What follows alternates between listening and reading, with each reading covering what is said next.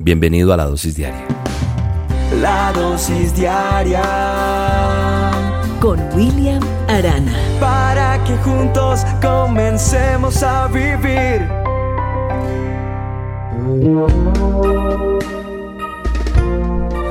Hay una historia en la Biblia que me encanta, porque en algún momento me identifiqué con ella, en lo que viví.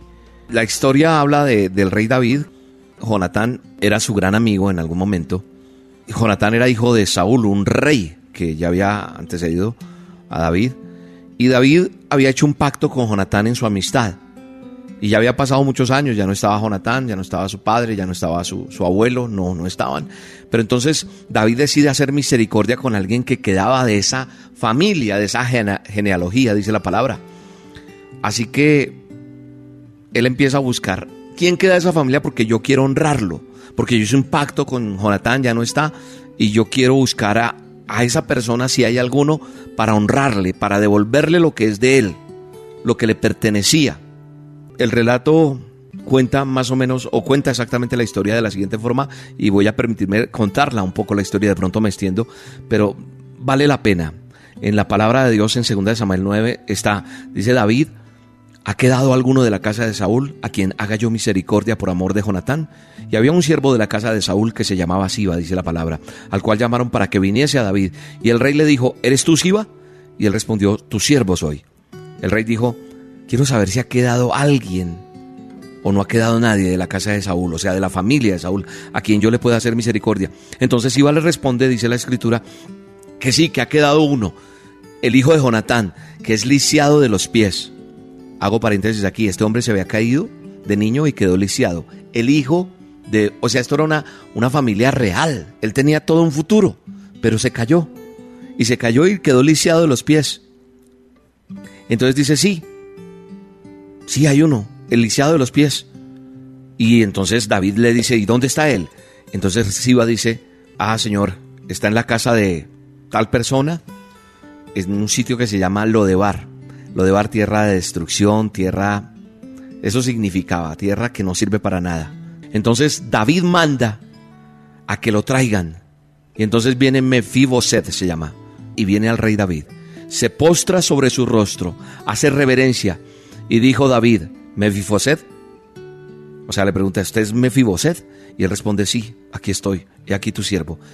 Y le dijo, David, no tengas temor, porque yo voy a hacer contigo misericordia, por amor de tu padre Jonatán, con quien yo hice pacto, y te voy a devolver, te voy a devolver todas las tierras de Saúl tu padre, y tú comerás siempre en mi mesa.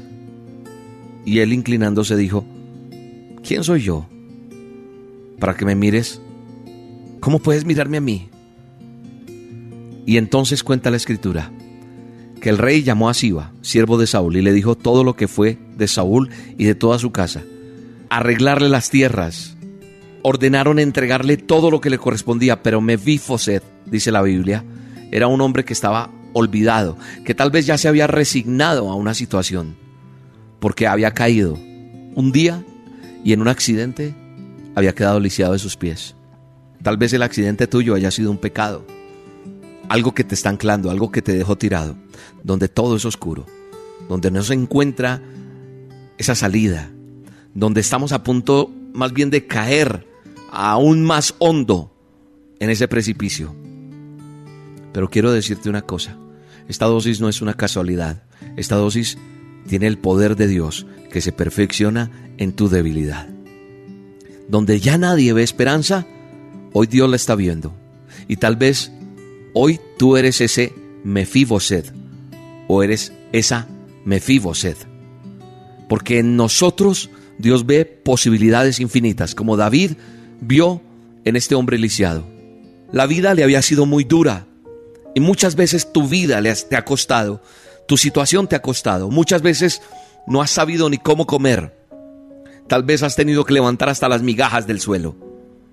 Pero ahora, ahora Dios te da honra y te llama a la mesa y te sienta en la mesa del rey. Mefiboset no tenía ningún mérito.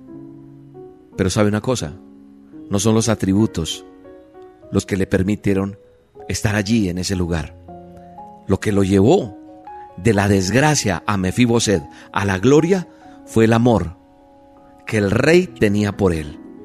Y yo hoy te quiero decir en el nombre poderoso de Jesús, no importa si estás lisiado, no importa si estás agobiado por el pecado, el rey te ama y el rey te manda a llamar.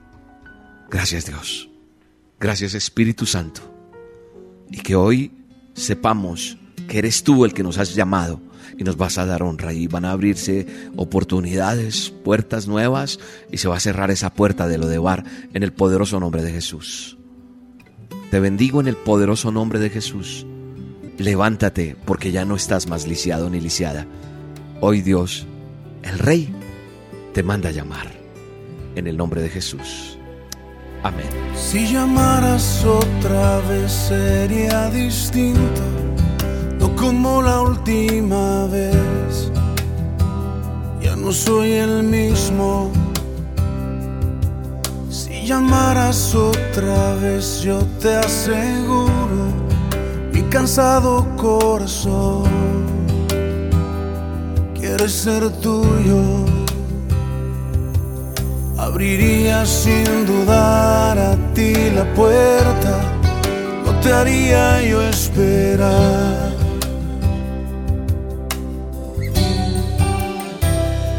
No tengo fuerza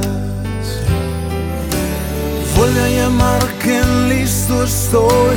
Vuelve a tocar mi corazón. Ese jardín de intimidad se marchita si no estás. Vuelve a llamar que atento estoy. Quiero escuchar tu dulce voz. Ser un secreto entre los dos. La intimidad entre tú y yo. La dosis diaria con William Arana, tu alimento para el alma. Vívela y compártela. Somos Roca Estéreo